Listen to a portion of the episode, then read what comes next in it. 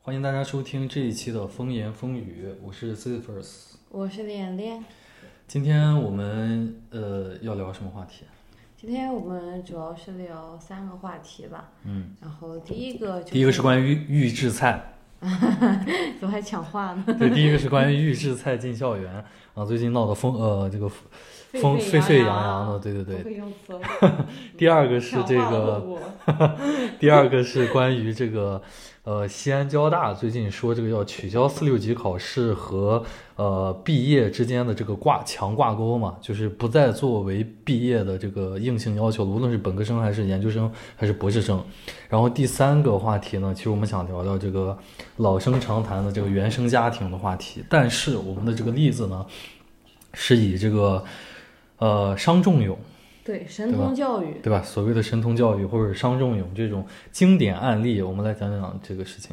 OK，然后我们先来讲讲预制菜进校园这件事儿。你你之前知道什么是预制菜吗？琳琳？我知道，大概就是说它是那种工厂。嗯，或者是中央厨房嗯，它统一做出来的，然后就相当于我们现在可能能随便买到的这些什么，呃，超市冷藏柜里的商品一样，然后你自己把它们拿回家，或者说就是饭店把它们用来售卖的时候，就是加热一下，直接就可以食用。如果一提到预制菜，你能瞬间联想到的就是这个菜品或者商品有吗？就是我的刻板印象里面，其实是那种披萨，嗯，就是超市冷藏柜的披对但萨、是中鸡排但这是种中东西但。是中餐呢？中餐我感觉有个很经典的菜目， 宫保鸡丁，你知道 吗？就是它有很多很多的预制对啊，菜，宫保鸡丁和那个梅菜扣肉嘛，其好实经其典。实最经典的是梅菜扣肉，因为那个那个东西太简单了，然后它还有那种什么吕猪珊处理过蹄又是对什么的那种，对，所以就是因为，嗯当然你现在还没有孩子嘛，但是 非常显而易见的事情啊。但是让你去做这个，就假设你现在是家长，你觉得家长们反对的这种预制菜进校园，他的最大的担忧是什么？就让你设身处地的想一想，你猜一猜，可能卫生和营养吧，卫生和营养，嗯，嗯，这个怎么说？就是卫生我能理解，就可能就是无论是任何的吃的，嗯，你都可能会担心嘛，它的制作工过程当中会不会卫生？但是营养这一点怎么说？就像很多预制菜，它可能嗯就是会比新鲜的东西可能就是多一些这些，它通过一些，假如是一些就像是，嗯。晾干或者是各种工艺的处理嘛，可能会导致一部分的营养流失，嗯比起新鲜的蔬菜。然后再就是它的那个呃交通运输，嗯包括它的存储的时间都会比较久，这也是家长会担心的很多方面，就像吃到僵尸肉一样嘛。会担心里面会有添加剂，就是当然这种这种对，呃，延长它存储时限的添加剂，嗯你会担心它时间长变质，但是你实际食用的时候是看不出来的。嗯，所以就是呃，因为这次的这个大家关于预制菜的讨论，其实一开始是呃被江西赣州那边的所谓的就是一个事件给引爆的嘛，然后就是当时有这个他们当地的学校呃要强推这种中央厨房的配菜模式。结果家长们发现孩子有的吃了恶心，有的吃了或者怎么样的，就是然后开始表示这种对这种模式的担忧，嗯而且而且家长在这个过程当中完全是呃无权干涉的它没就是有选择权。啊、对，是没有选择权的，是直接就是被通知了啊，你家的孩子现在就是这个要就得吃这个中药对对对对，所以所以所以继而的就衍生出来了这样的恐慌，其实是没有呃一个文件说这个从比如说今年的这个呃呃学期开始，然后所有的全国的市学校都要开始吃预制菜，并并没有这样的文件嘛，但是。在这样的一个刚才提到的这个江西赣州的事情的发酵下，越来越多的家长现在开始在成立这种互助组织啊，这种的开始来抵制潜在的这种预制菜可能会进校园的风风潮。而且你比如像这个央视，它也开始，嗯，在开学的那几天，九月份初的那几天，开始播什么预制菜大赛这样的节目。都嗯会加重这种家长们的恐慌情绪吧。确实啊，啊，包括就是我们也知道，现在有一个文件在推这个预制菜，虽然没有推它进校园，但是是在就是把它扩当做大一市个场，产业的呃产业的利好文件嘛。在发展嘛，就是、嗯，推进它的发展。那你觉得，其实作为一个家长来说，呃，刚才我们聊了家长的担忧，就是我们作为家作为普通的这个家长来说，他能做点什么呢？其实能做的事情也很少。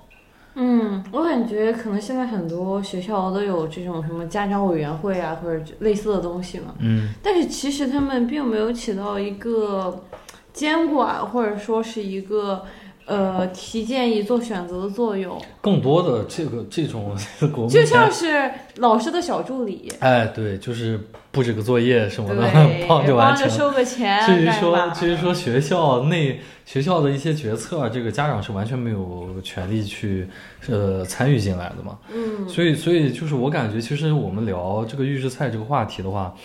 真正的症结其实是在于家长们应该做一些事情，而且他们也也就是他们首先应该做一些事情，然后他们也值得拥有这样的就是他们也有权利啊这样的权利。对，但现在的问题是，其实呃，你的孩子到底是在食堂里面吃，呃呃，不是在学校了，你的孩子在学校到底是吃食堂，还是吃预制菜，还是吃什么别的？所有的这些东西，包括定价。就是这些价格，所有的这些，其实你作为家长，你就是你就是一个你受着就行了。对你就是买单的人啊了。嗯嗯，我觉得这也是一个很大的矛盾的点所在吧。包括其实，呃，其实咱俩我们现在聊这个话题已经有点儿，就是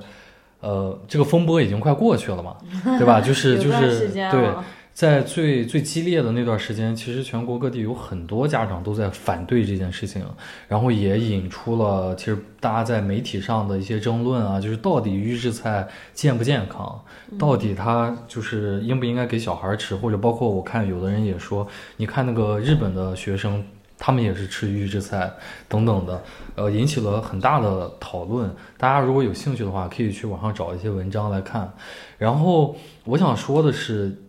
嗯、呃，就是经过那么多的讨论，其实呃，就是决策者也是有有看到嘛，所以说有我看有媒体去采访这个呃咱们的这个教育部的相关相关的负责人，嗯、他最后这个也表态就是。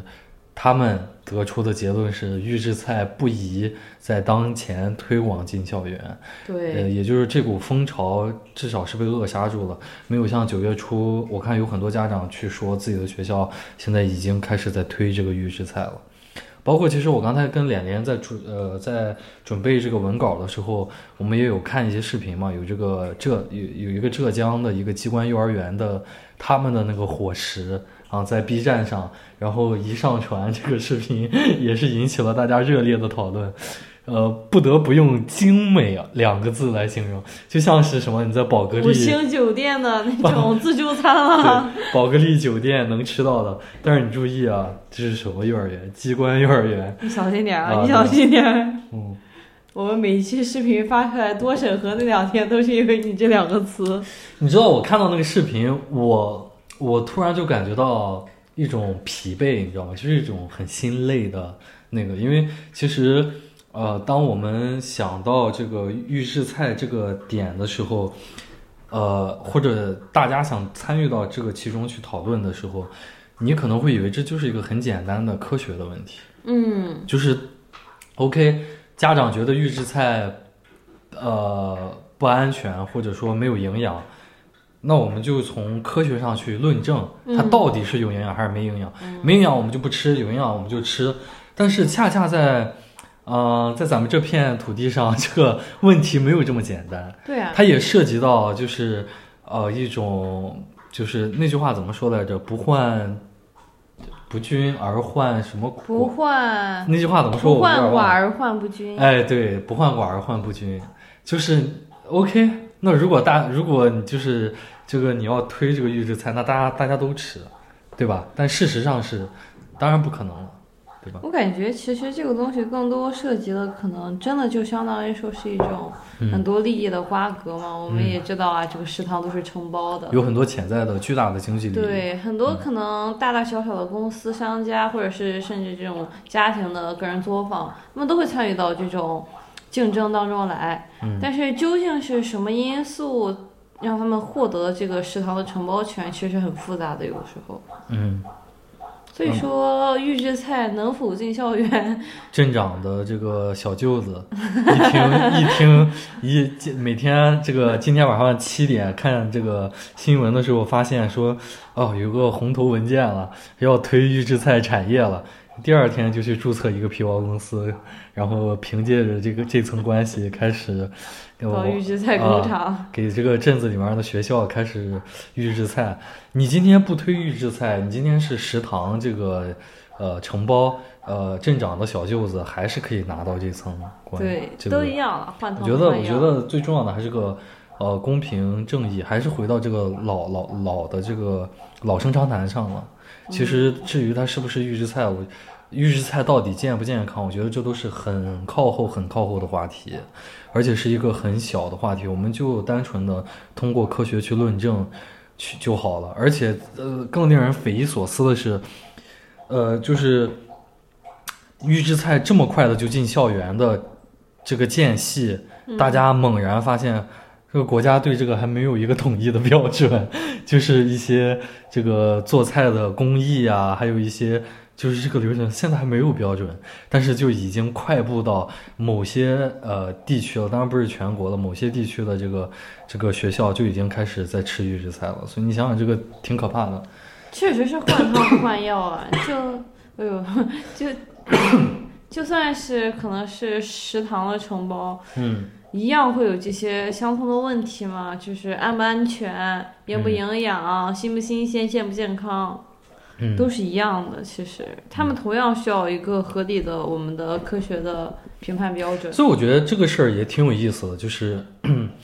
呃，我们这里其实一谈到关于教育啊，就是关于下一下一代的事情，关于孩子的事情，其实 大家的反应会比 普通的这个公共话题要要更关心，要热烈一些。对， 对，这个事儿也是蛮有意思的，这就引出了我们下下一个话题，就是关于这个英语西安交大应该是属于非常好的学校。呃，我知道既是二幺幺又是九八五，现在更是双一流嘛。对，而且是而且是排名非常靠前的这些对，开头，而且是这个著名的这个，呃就是上了这个 这签证的这个， 就是对吧？就是这个黑名单的学校，这是一种肯定了，啊这是一嗯 确种嗯实对他们这种 教学质量的肯定了。对这个学校的肯定嘛，对吧？对呀、嗯，科研水平、教学质量的肯定。这样的一所学校，对吧？在这个前几天发布了这么一个通知说，从这个学期开始，英语四六级，包括一些英语的呃竞赛呀、就是这些成绩，它不再作为这个呃从本科到博士毕业的这么一个必要条件。嗯，我你你你看到这个新闻的时候，你是一个怎么样的想法？我觉得不意外吧。怎么说？为什么不意外？就是我看到这个新闻的第一个想法，就是因为其实，在西安交大真的发表这个公告之前吧，嗯其实有很多学校都曾经传过这种谣言，嗯包括我也知道，可能一些院校本来就没有这个硬性条件的要求，有吗？有这样的学校吗？有的是有的 OK 就是不是所有的学校都要求必须通过四六级考试才能毕业，嗯，就是呃，英语学科在这几年的时候好像已经受过很多的讨论了。一对个它方的面主是科一地嗯个这个民族大家的这种情绪在高涨，就是说我们为什么要学一门不属外于我们的语 言？这门外语，对，嗯就是说我们学好汉语还不够吗？为什么还要再学一门外语？另一个就是说，大家现在也在就是纠结说，我们现在的这种英语的这种考试应试方式，嗯。到底是不是真正的在学习一门语言？适不适合当今的这种需求？对，我觉得，我觉得这种讨论都很正常，但是直接把它拿掉。对，而且是在一个这样的学校，你知道，就是还是这样说的嘛，它不是一个三流四流，甚至是野鸡大学。西安交大并不是，西安交大是一所非常好非的常优秀的非学校，常好的学校，而且而且我觉得这里值得玩味的点是在于说，它甚至是一个偏理工类的对学校。那现在很多你作为一个搞技术的，甚至学理论的，你语言英学不好英语是非常痛苦的，对啊，就就是你接触不到最先进的一些东西，可能你呃，甚至说就是你怎么去交流嘛，对因为技术一定是。需要交流对吧？但是取消了，我觉得这个东西真的是让我很吃惊，而且我也非常不能理解。而且就是在在这个事情呃出现之后呢，然后这几天我看有这个有一个新闻，也是南开大学的新闻传播学院院长刘亚东，他在今年七月和这个遥遥领先的这个 CEO 呃呃这个咱们的任总对吧？他和任总在这个对谈当中，任总就说。呃，不学英文的话，农民的孩子永远都是农民，啊，然后这个，那你说这个要要要怎么理解呢？对吧？就是任总他在国内的这个地位，就是基本上对吧？他这个大也是大手一挥，底下一群人跟着说这个任总说得好，任总格局大，然后佩服就说这个任总是， 呃，任总确实啦，说说这个任我知总道是这个中国企业家的良心嘛，我们的这个这个遥遥遥领先这个企业，对吧？说的，那他是这么说的，而且你看他作为一个企业家，他的身份是代表，呃，一定程度上代表这个社会的招聘要求的招聘要求，或者这么说，是这个就是人才需人求，知识端到实用端，它的这个转化过程实用端的一个反馈，他的需求，他告诉你了，他说这个英语很重要。对那那作为西安交大，对吧？它是知识端的，培养人才的这一端的，它又给取消掉了。这种我们应该怎么去看待这其中的过程？我觉得这是个很值得玩味的一件事情。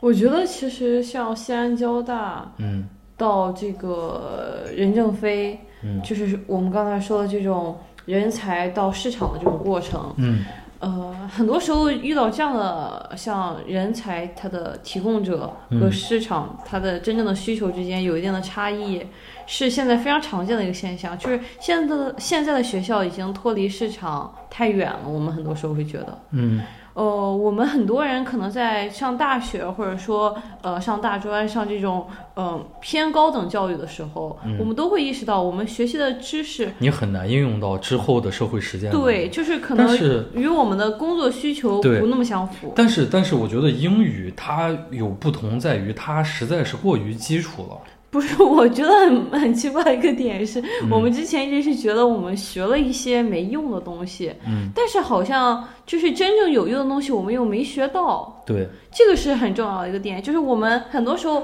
在真正工作当中需要的一些呃技能，或者说一些沟通啊各种方面的能力，我们在大学的时候是没有学习到的。嗯，然后英语其实就属于一个我认为我们该用到的东西没学过的东西。嗯就是我们现在包括大学的时候，可能很多同学也参加过四六级的考试。我们很多我们都知道，就是四六级考试，它考的英语跟我们真正生活中用的英语其实是两种东西。就是它，就是你可以四六级考得很好，但是你不一定能够正常的和一个外国人交流呃英语母语者去交你流。可能也没有办法对读一些真正的外国的文献各种东西，因为我们也知道，我们四六级翻译的是什么？翻译《红楼梦》， 就是一些纯中国的东西，这个是但我非觉常得，不适用的。但我觉得，我觉得有一个点是在于说，呃，英语四六级它至少在词汇量啊，或者说语法呀，或者说这些东西上，它给你设了一个条件，就是这个东西它是不是能完全的代表，呃，一种真正的你能够使用的英语水平？当然不是，对，但是我觉得它是在目前的条件下一个就是聊胜于无的一个东西，而且而且在呃，就是对于国内的学生来说，我觉得它就像是一个最低的门槛，就是就是你能过了这个，你才有潜在的可能性再去，比如说自己去学习英语啊，就是可能有这样的兴趣等等的吧，你才可能有那么一丁点儿的机会去，呃呃，就是在对这门语言有更进一步的呃学习。我但是，但是如果比如说现在国内说这个都就是你可以不考了，就是大学生你可以不考了，那我觉得，我觉得这个就更，就我觉是得这个，希望更渺茫，就是对于对普通对于普通人来说因，为其实对于我们大部分人来说，考试是一种很好的激励学习的方式。我们没有那么强的学习，我觉得是唯，一的方式， 真的是这样。尤其是对于普通人来就说，是不是为了找工作，不是为了考试，我们很难说非常沉下心来学习一个东西了。对然后英语的主科地位，我觉得其实，在讨论来讨论去，很大部分人是不能否认它的重要性的。嗯英语，呃，我们说它是一门外语啊，我们即使在民族情绪非常你高觉得涨的情况下，也不能否认它的这种国际通用语的。对，就地是位就是，呃，我觉得我们可以剖析一下为什么，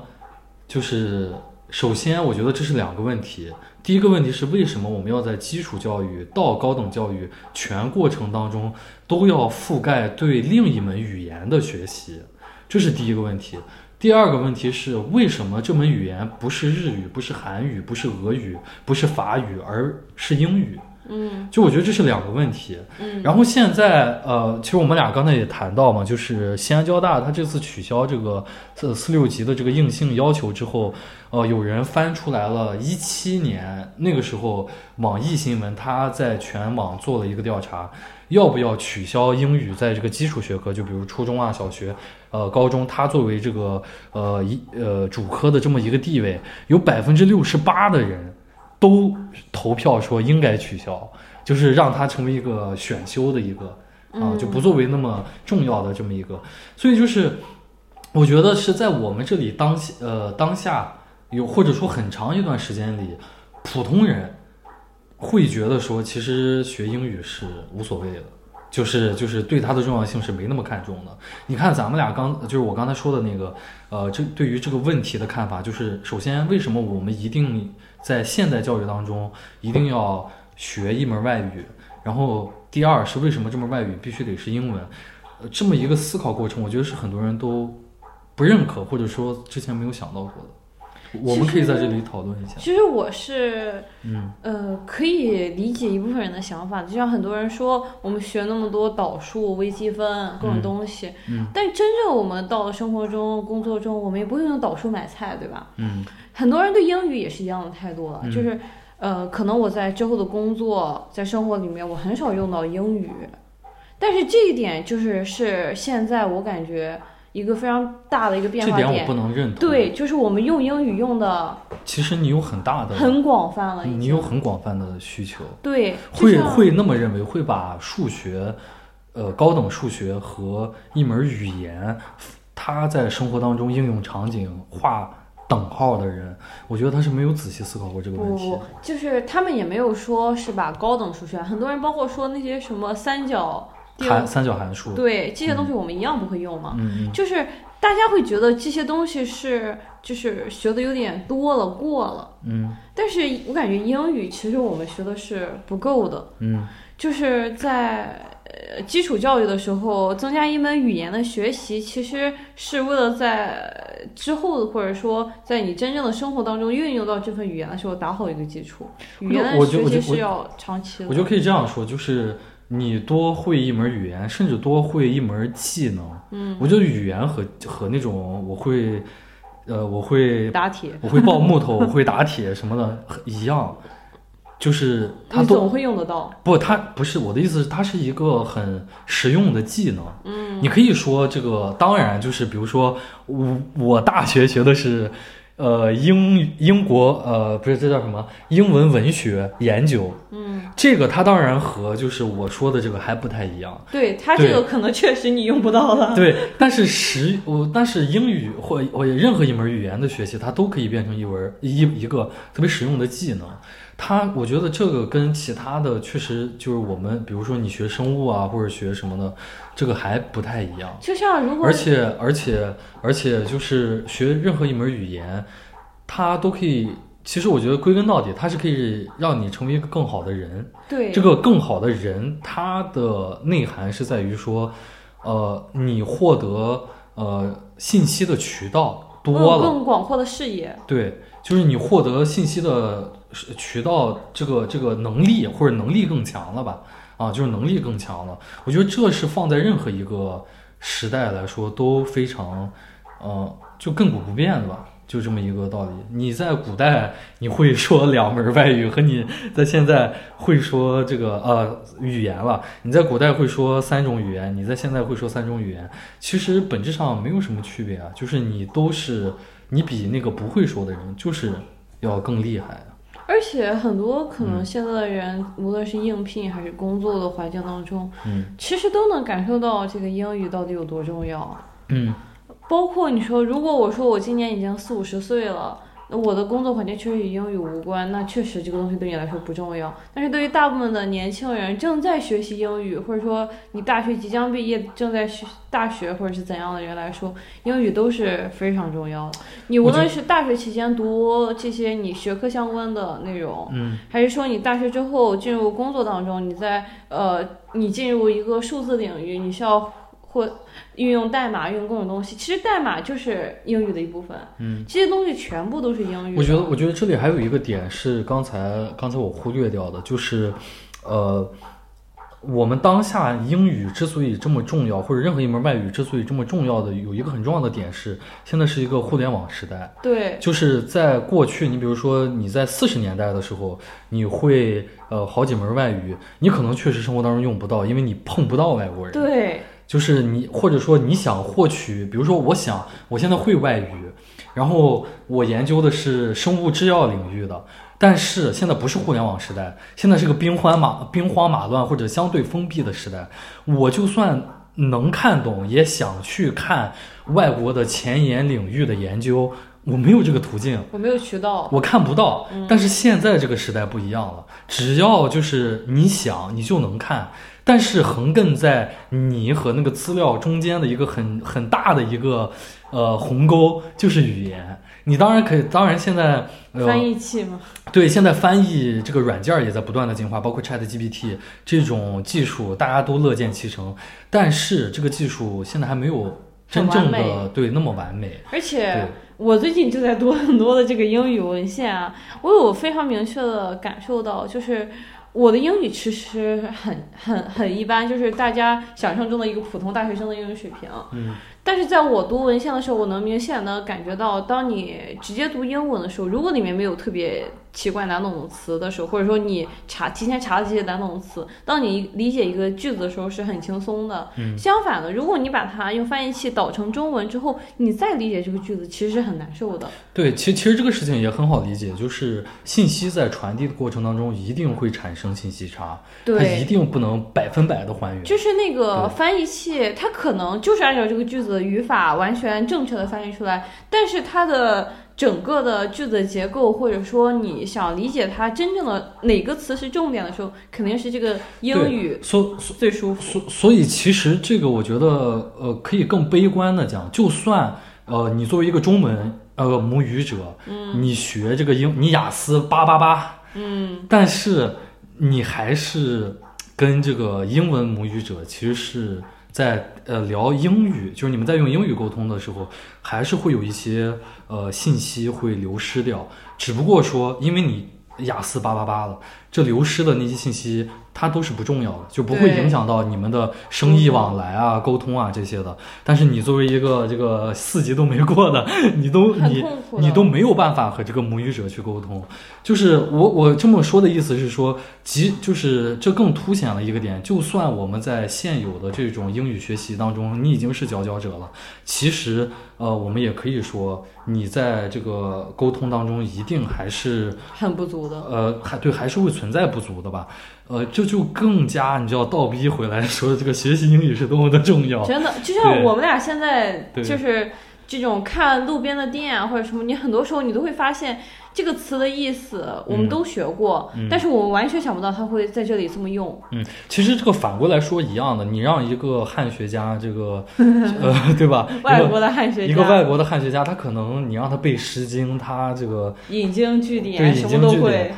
但是他因为他是一个呃英语的母语者对或者德语的或者法语的母语者，但可能永远也想不到老嗯有母猪戴胸罩一套又一套。对，总有一些中文当中的东西，他没有办法完全的理解，确实，或者说他能理解，他没有办法那么快的反应过来，你总会有这个信息缺失的部分。所以说，学习嘛，它是一个呃历久弥新的过程，你永远对不可能。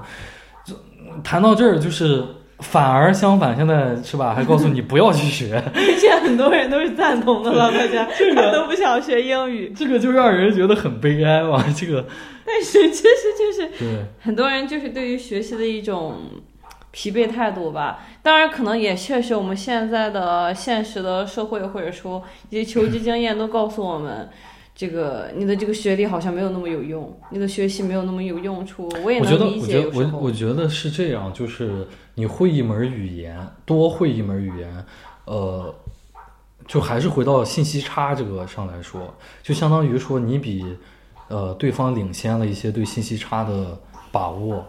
所以这个可能在你当下的工作，我现在是干电焊的。然后我现在 我现在雅思考了个七点五的均分儿，天哪，这你个告电焊好牛 逼啊！对你告你你告诉我说这个你我的工友跟我说你就是个傻逼对吧？你他妈整天搞电焊，你不去呃学学这个， 你背那个红宝书，就是精进一下你的这个电电焊的技艺，你整你去考个雅思，你脑子不好。但是你要明白，你你就是比对方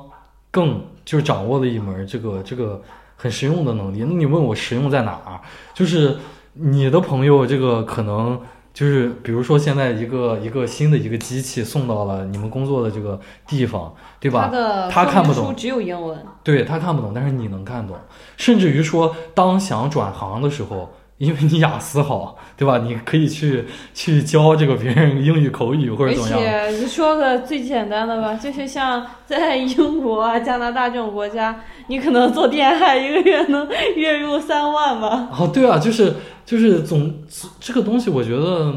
就是这还是一些我不知道这怎么说，这算是认知上的不同吗，或者怎么样的？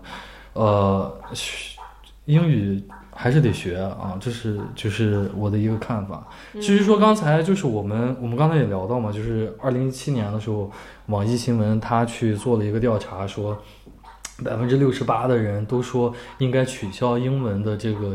主科地位。其实我觉得这个东西也很值得玩味，就是是在我们这里一种，在我看来是一种，呃，很就是弥漫已久的一种反智主义啊。包括就是我看了一个微博，他就说嘛。嗯，不光是取消英文会有百分之六十多的同意，取消数学更统一，取消任何一门儿都会是这样的。确实所啊，以我觉得是这样，就是所以我，我这么我讲到这个例子的一个点是在于说，呃，很多朋友吧，就是我们在看到，我觉得就是普通人在看到这样的讨论的时候，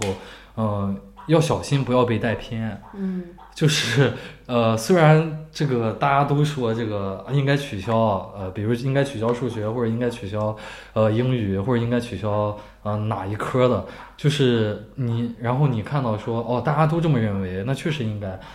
不要被这种舆论给带偏，就是我们这里长久就弥漫着一种反智主义，读书无用论，对吧？嗯，嗯，这个其实，在之前谈到这个，呃，现在的学历贬值嘛，就是也会聊到读书是不是没用。我觉得其实，呃，真正的问题是，这个结果看起来是学历再高好像也没有用，因为找不到工作嘛。但是实际上，问题的根源并不是因，并不是在于学习本身是没用的，而是在于我们当下的这个教育制度出了问题。或者说我们的环境，我们整体的社会环境里面，教育是无用的。但是嗯，我感觉，即使在这样的环境里面，就教育你它没也有你没有办法说教育本身是无用的，对只能说当下的这种教育方式或者这个它出了问题，你怎么去否定？呃，否定这个呢？否或者定你可以去知否，就是没有办法否定知识和学习，对，是没有办法 否定知识和学习的。知如果识怎么会没有 用呢？如果知识和学习可以被真正的否定掉的话，呃，人类历史谈不上发展，是的，对吧？就是这是个很简单的道理，只能说我们当下的这种呃教育方式可能出了问题，这个当然是是那个的，呃，谈到教育嘛，我们就对接着往下谈谈我们刚才说到的这个神童教育。嗯这个是我们最近刚看到的一个非常有名的这个少年，呃，神童叫张新阳，嗯大家可能也有读过啊，就是他说他呃十五岁还是十几岁的时候就考上了博士，嗯然后他是十岁就高考，十三岁的时候考研，应该是这样一个过，十一岁还是十二岁考研，应该就这样一个非早常早聪明就的是人了，在别人还在上小学的时候，他已经上了大学。对，然后十三，他在十三岁的时候有机会能够前往德国去读研，啊、然后这个他他的父母不让，啊、就是然后后来呢，他又说那行，那不让，那呃，在北京给我买套房，然后他父母还是不给他买，他父母就是这个点也很有意思，就是他说他这个相当于就是交换嘛，就说哦 OK，我可以不去，我就留在北京，但你得给我买但你房。要给我买套房，而且他们家当时是有这个，同意的，不是对，是同意，而且有这个经济实经力，济实力对，并不对是说当时没有钱买，不是说我月入两千，你非说这个要给我买套三百万的房，是有哦不这么个回事是有这个能力的对，而且他父母也答应他了，但是最后其实是没有给他买，是租了个房子骗他说骗这了是买的啊。然后目前呢，这个少年神童张新阳他现在呃没有固固定的工作啊他，偶尔接一些项目，和朋友一起做点项目，然后对大部分时间可能就是靠父母来就接济，啃老嘛，摆烂了嘛，摆了对，就摆了嘛。摆了，所以就是我这也是个很悲剧，而且让人很震撼嘛。就是我看我看对于他这个人的评价，呃，我看到这条新闻底下有人说说能理解他啊，就是因为他的父母从来没有真的、呃、尊重过他的意见，对尊重过他，或者说把他当做一个独立的个体去做，那 OK，我现在以同等的方式报复回来。你不是不想把我视为一个独立的个体吗？我就全部依赖于你。对，那我就我就一辈子吸你的血嘛。然后，所以有的人就说这个能理解这种心态。然后，但百度这个百度百科对于这个他的评价，或者说当年，因为这个事情其实很多年了嘛。很久了，对，很久就是了当年，当年对于这个中国舆论对于张新阳的评价其实是很负面的，就是认为说这个，呃，认为 他他认为他本身啊、就是有有问题，有很大的问题，就是认为他比较自私啊，这一没有段考虑他的父母啊这些等等的。对，就是说这个呃呃，毕竟批判他的价值观吧，啊，对就是就是觉得，因为他他当年他说这个成功的标准就是拥有北京户口、买房、找着好工作，这是十几岁的他说的呀，十三四岁的他说的呀，很清醒的小孩子了，啊但是在当年啊，这中就是很虚荣，很就是在当年的中国的主流舆论会认为这小孩儿，我操你！ 就是很感觉啊他很虚荣、很自私这种对，想法。就是我们现在可以去百度百科搜他的话，这个评价也是比较负面的，嗯，因为或者说他就是一个在以学业强迫父母为自己买房啊、做各种事情的一个人。在威胁嘛，在要挟。对，但是，但是，其实我觉得这个事情也很值得玩味，就是呃，十年前的主流舆论认为，呃，成功的唯一标准就是北京户口、买房和找着好工作，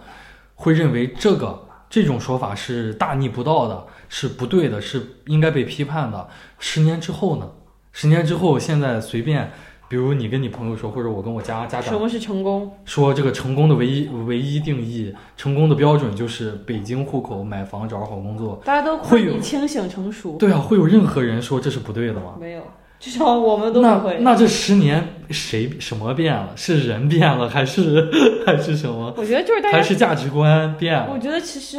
嗯，你真的说大家价值观变了吗？就是十年以前，一个呃有北京户口、有房、有好工作的人站到你面前，你会说他不成功吗？对，但但是那不是唯一的标准。我觉得，我觉得这件事情在我的眼里，我就说在我的眼里看来是一个很悲哀的社会主流价值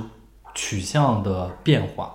就是十年前，当然没有人，就像脸脸问我的，十年前当然没有人会觉得说刚才的那个标准是不好的，是不成功的。对。但是十年前的人们会觉得那不是唯一的标准。我觉得十年后的人们也不觉得这是唯一的标准， 嗯，不，我觉得也不不是 了了，真的吗？不是的，就是你比如很简单，就是呃，就是为什么现在年轻人虽然个个都这个唯物主义，但是都跑到雍和宫去烧香，络绎不绝。 我烧过，对 啊，是因我为都烧是因过为就是，当然就是说，现在年轻人可能多多少少心里还残存着一些理想主义的一面，但是那更多的百分之心里的百分之九十九的那一面，更多的是对物质的追求，是对消费主是义的欲追求望，了。是欲望了，是一种很原始的冲动了。那那种理想主义就是蠢，就是傻。我觉得这也是为什么，呃，就是比如说之前那个网上就是小红书上有一个阿姨，她五十多岁了，然后她跟自己的老公呃离婚，因为老公一直家暴她嘛，从她二十多岁结婚一直家暴她，家暴到五十多岁，后来断然离婚，然后自己买了个车，开始世界环游，然后她就是成为这么多年轻人的追捧，就是大家都去夸她阿姨你好棒，然后给她打榜啊之类的，就是因为年轻人也想这么干，但是没有这种勇气。啊就偏偏在自己最该有勇气的时候，其实是没有勇气去这么干的。当然，我不是在批判说，就是这好像多怂怎么样，这很值得理解嘛。就是现在大家压力这么大，谁会这么去干？所以就是大家会把自己的这种愿望投射在一些网红啊或者什么这些人的身上嘛。所以就是我觉得这个事情其实是很可悲的，确实很可悲。但是说回张新阳本身，你怎么看他的这个？就是就是这种这种说法，就是说这个他的父母，他的原生家庭给他带来了巨大的不幸，包括还有说这个他家的亲祖我坟冒了四冒了次四次青 烟。都被就亲父母对嗯亲手盖灭了。你你怎么看这种说法？你是认可的吗？我是认可的，我认为他的悲剧很大一部分程度上就是就是原生家庭的悲剧。剧。但是但是我看我看也有说法说这个，也有人持不同的看法。我觉得肯定是不止的，就包括你说。嗯他的悲剧说只是原生家庭吗？那肯定也不是，嗯就是，但是我觉得家长至少他的父母要为他可能现在的状态负很大一部分责任吧，因但是为他的选择确实都是都是对的，就是当不是时他的选择都是，而是他的选择都是他父母做下的，哦哦，他哦没有真正就是做他没有出真正的决定实权。现自己的决对定。对对，但是我看我看有的人持反对意见了，就是反驳这种什么祖坟四次青烟，然后被父母给盖下的。有人反反对说是这个，他如果真的牛逼，真的是真正的神童的话，真的有这么人间清醒的话，他的父母对他怎么样的打压，就是他都应该，你知道，就是但就是不放在，就是呃，然后现在自己这个挣了很多钱，然后跟他父母断绝关系，这才是真正的牛逼。我感觉这个就有点像是说，呃，你必须要怎样怎样才能证明你怎样怎样一样，就是大家嗯对一些神童或者说成功人士有格外高的道德标准，格外高的一些要求，嗯，这样有点太苛刻了。就像对于他来说。你就是无论他父母怎样打压他，他都要坚持自己的决定。嗯他当时才十十几岁，甚至不到十五岁，他的就是所有重要做重要决定不的时是候，不是说他当时要坚持他的决定，是说就是因为他现在不是已经摆了吗？对呀、就是就是吸他父母的血嘛。然后就是现在就是，如果他真的是个神童，就是与众不同的人嘛，然后就是呃，而且还这么通透的话，他他应该做的不是，就是你知道把自己的一腔才华或者是未来就。就无所谓了嘛，而是应该自己去真正的就是挣很多钱，然后，呃，不跟自己的父母来往也好，或者怎么样的，但我就是觉应该这样。嗯得人生的机会是有限的，你错过了一个机会，错过两个机会，你嗯可能之后的人生真的没有这么好、这么多的机会了。嗯嗯。就是对于他来说，可能他十几岁的时候，在他没有办法做出决定的时候，他遇到了他人生最好的机会。嗯，他现在你就想说他，他研他当时博士毕业之后，他也进入高校工作了。我觉得他并不是没有尝试过说用在我之后的人生经历中，我再试图成就自己，但是他可能就是做不到了，或者说他没有更好的机会了。像这种房房地产价格的红利，确实一个人一辈子能赶上一次就已经很了不起了。而且你看，他父母一个很强烈的一个状态，就是说他不不希望他出国，嗯或者说不希望他怎样的话，就是，呃，他在成年以前都是被这种状态所捆绑的话，嗯他就已经注定他可能没有办法去到国外一些很好的学校，进行很棒的这些可能学术上面的一些成就。去。在这种情情况下，他的之后的人生，他的学术人生一定是受限的。嗯，包括其实像他这样的，像张新阳这样的神童，我记得在两千年左右的时候是屡屡出现的。然后就是中国有当时很时兴，就是中国的高校很时兴办这种少年班儿，是的，什么中科大呀，就是中国科学技术大学啊，西安交大、东南大学，我记得当时清华、北大，其实复旦他们都有这种少年班儿，就是明明该上小学的年纪，然后就已经在大学里面学本科的知识了。然后你像有一个叫宁波的，宁波他三次考研从来都没进这个考场，然后考托福失败，两次离家出走，他就是后来是在《实话实说》这个栏目上去批评当时的那种神童教育嘛，他是一少年班个儿非常典型的一个神童啊，嗯他是之前中国科学技术大学，呃，这个就是科中中科院的第一批的这个少年班，嗯然后最早创立少年班就是因为发现了他这个神童，哦，他是非常典型的为一他个量身定做的，对，嗯也不是为他量身，当时还发现了一些其他人，就是说他只是其中之一了，嗯但是他是一个非常典型的当时的一个宣传口的一个例子，嗯所以有很多人评判他的时候就说。他的这种没有走进这个研呃考研考场、托福失败，或者说出家各种因素，有他对于这种失败的恐惧。就是当你长期的处于一种呃神童的光环里面的时候，就是周围的一切人都告诉你，你只能成功，不能失败。嗯，所以说他是非常惧怕他拿不到一个好的成绩的。这种也就是大家可能非常可以理解吧，就是，嗯、他后面出家也是，其实他现在也好像是也是在一些佛学院啊或者是什么进行教课，都佛学院了，对，因为他在后面的这个呃学习过程当中吧，他就开始转学一些佛学，一些就是形星形象。而上的一些嗯星象对各种形而上的这种学术，其实是一种对于现实的可能苦逃避嗯闷转移到了这个，嗯我觉得，我觉得其实精神其实就是他们俩的例子，张新阳和这个宁波的例子，其实你都能看到，呃，那个年代的对于神童的这种培养，或者甚至于说，其实我们可能，呃，就家庭教育当中是很缺乏对于青少年心理健康这一块儿的关注的，是的，这是一个很大的被忽略的点，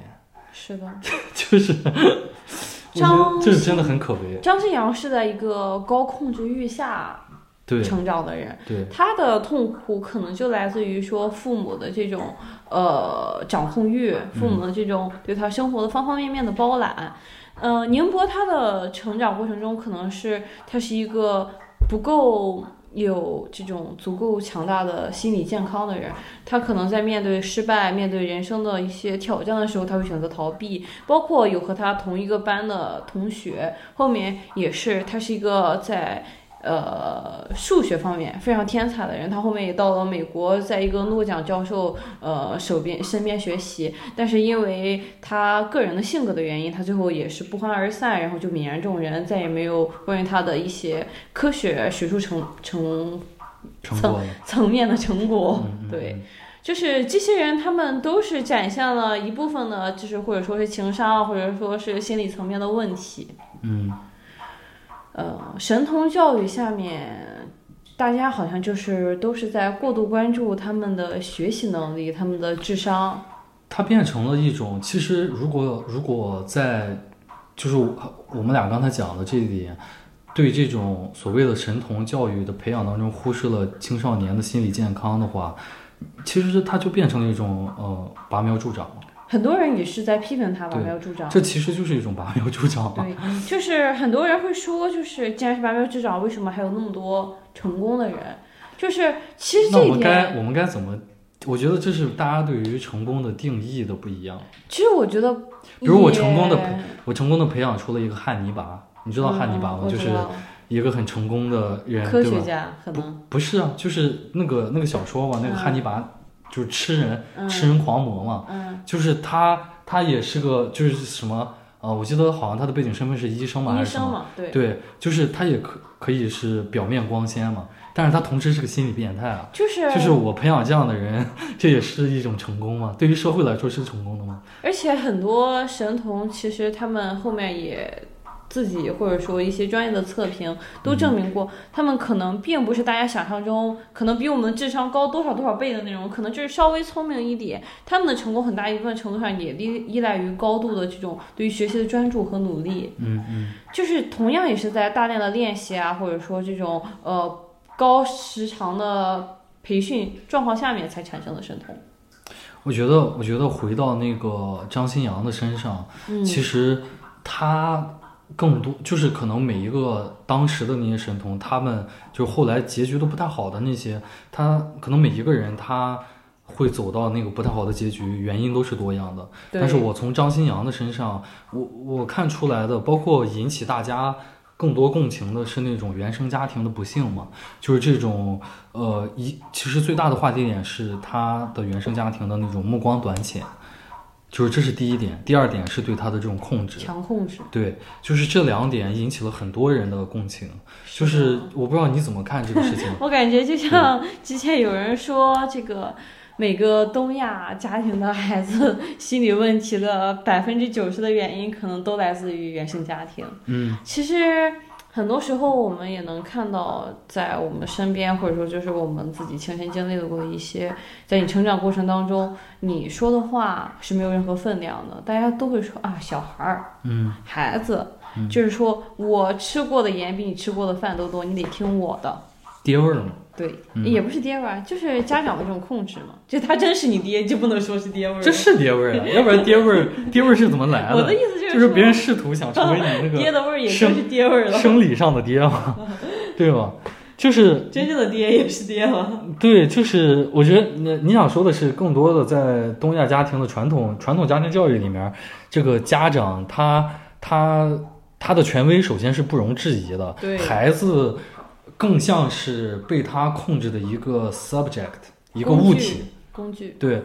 就不工具是我要用它干点什么嘛，但就是我我认为东亚家家庭，或者说我们现在的，呃，这里的很多家长培养一个孩子，嗯，确实也是有很强的目的性的。什么目的呢？就是养儿防老，养儿防老，不，你不能单一说他具体的目的就是说为我给我养老，嗯他可能也是为了面子，为了传宗接代，有很多不一样的原嗯因。但是这个东西是无可厚非，我们不是说今天在这里批评一些家长，因为不，我觉得这个哎有目的需，养我觉得这个孩需子，要批 批评，我觉得没有，我觉得这个我觉是得这这个样有点过 度了。这个不，这个是就是很大部需要分批养评养孩子有目的，我们都得承认。所以说，在这种情况下，我们孩不子要有看工具目的是什么。我觉得确实，我没有办法说你生孩子就是没有目的。这个人做万事他都有目的，但是如果我生孩子的目的是为了我自己，传，不是我的目的是传宗接代，嗯，然后或者说我的目的是为了养儿防老，呃，养儿防老，或者我的目的是为了跟人比，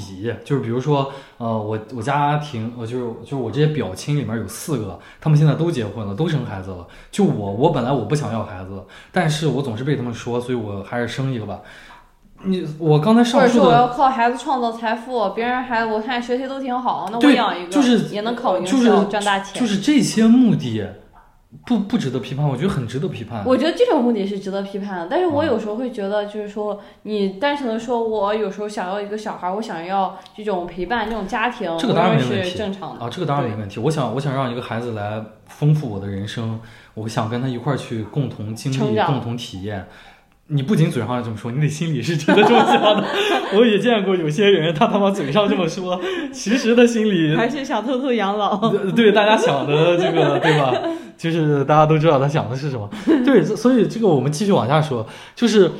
嗯，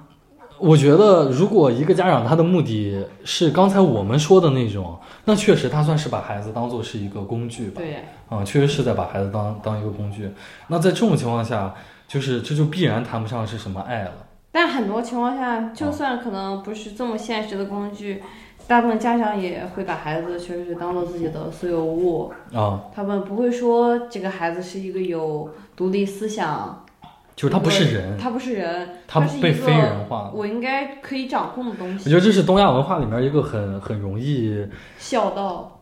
不是很容易踩进去的一个陷阱，就是对于人的非人化，嗯，就是你的身份是先于你人的身份的，这个是中西呃或者东西方文化的一个很大的区别，就是来点儿我听不懂的哲学。不不不，就是对我就是对于西对于西方的文化来说，可能更多的是，呃，你是你是，哪怕你是国王了，你也首先是个人，嗯就是呃，我觉得，我觉得这跟宗教可能有很大的关系，就是因为所有的人，他在上帝的那个视角下去看，大家是平等的。就是你虽然贵为国王，但你也是上上帝创造的。嗯，就是我虽然是个农民，我也是上帝创造的。但是在我们这里不是，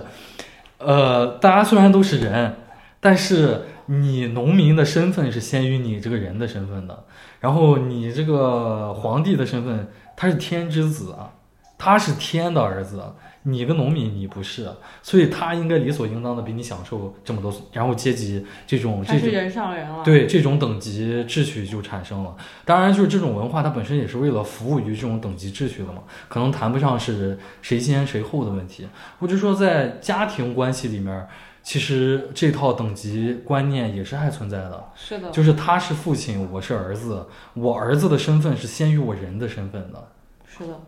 所以就是，比如说我跟我的爸爸，我们俩就一个问题产生争执的时候，我们俩是不能讲道理的。对我爸，因为因为说的永远都是对的，，对，因为因为在家庭这个关系里面，他的身份是先于我的，或者说他父亲的这个等级就是 rank 这个等级是要先于我的。那我怎么可以去跟他讲道理呢？道理是儿子和儿子之间，父亲和父亲之间，就是平等的，就是你的等级秩序是相相等的情况下，你才可能去讲所谓的道理，就是才有这么一套规则可以去行事。呃，上等级和下等级人之间的规则就是无条件的服从，没就无他，没有其他的，没有超出这之外的规则了。所以你会发现，这个我们总是说这个， 你怎么儿子还跟老子讲讲讲道讲理？道理，然呃后或者说这个亲人之间还讲这个，就是讲讲这个道理，这就显得好像你没有把我当一家人儿一样啊！就是就是，只要大家是一家人，所有的都可以不讲道理，就是这个东西真的是挺挺不对的吧？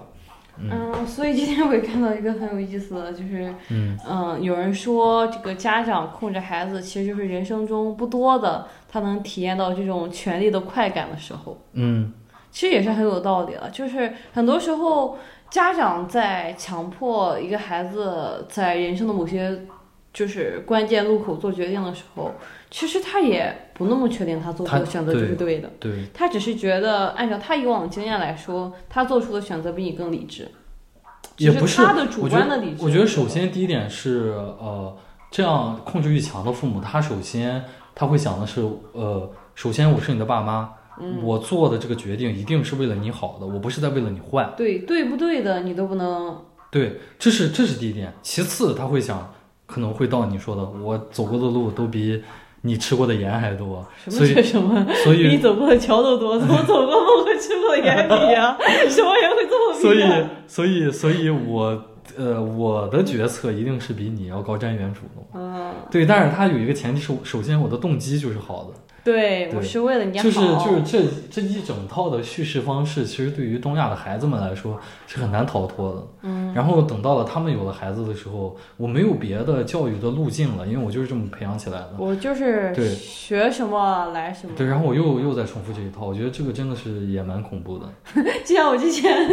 嗯 看到一个很搞笑的图啊，就是上面一个是就是一代又一代，就是每一代都是被骂嘛，就是你怎么干不好，你怎么干不好。然后到我这一代的时候，把那些都关在外面，给孩子说我很爱你这种。嗯 然后下面是一个对比图，到我这一代的时候，关在外面说操你妈不生了。 我觉得，我觉得这也是，呃，就就是我们如果在一个很宏观的一个长维度上去看，这就好像是，就是，呃，这种教育方式它最终的一个结果，嗯就会总可能，比如说这种教育方式培养十代人，然后到了第十代的时候，就会导向第十代再也不想生孩子了。其实我们现在很多然嗯人，年轻人也会有这个问题，就是对就是他觉得可能负反馈久了之后，你你对于孩子这个，你真的就不不就太想考虑是了。就是一个是很多人会觉得啊，我没有这个教育孩子的能力，嗯另一个也是说，就是就算我有孩子，他一定也会在一个和我相似的环境中成长，嗯嗯，都是非啊常重要的。可能现在年轻人会觉得所以这就生孩子不行了，这就引出来这个很重要的问题，我觉得我也可以留给这个观众们去讨论， 观众们还要讨论吗？现在 对，不就是我们讨论，观众们可以参与一下投票，对吧？ 就是你们，呃，其实我们刚才在讨呃聊到张新阳的时候也说过，有两种看法，一种认为这是原生家庭对他彻头彻底的这个呃造成的影响，嗯，然后也从情感上能够理解他为什么现在摆了。还有他反方可能会认为说，这个原生家庭的对你的影响是可以被打破的啊、你这个是吧？就是，所以我想问问，我想问问观众们怎么看待这个问题，对吧？就是呃，包括我们俩刚才聊到这个教育方式的问题，就是呃，这种教育方式可能会影响到你的后代，呃，他最后就不想要孩子嘛。那那这种影响是不是可以被打破的？嗯，就这种原生家庭的影响，它对于人的这个影响是不是是难以逾越的鸿沟，还是是可以被打破的？这个问题留给大家去考讨论。今天我们的节目 就到此为止了，我是 Savers，我是脸脸，我们下期再见，拜拜拜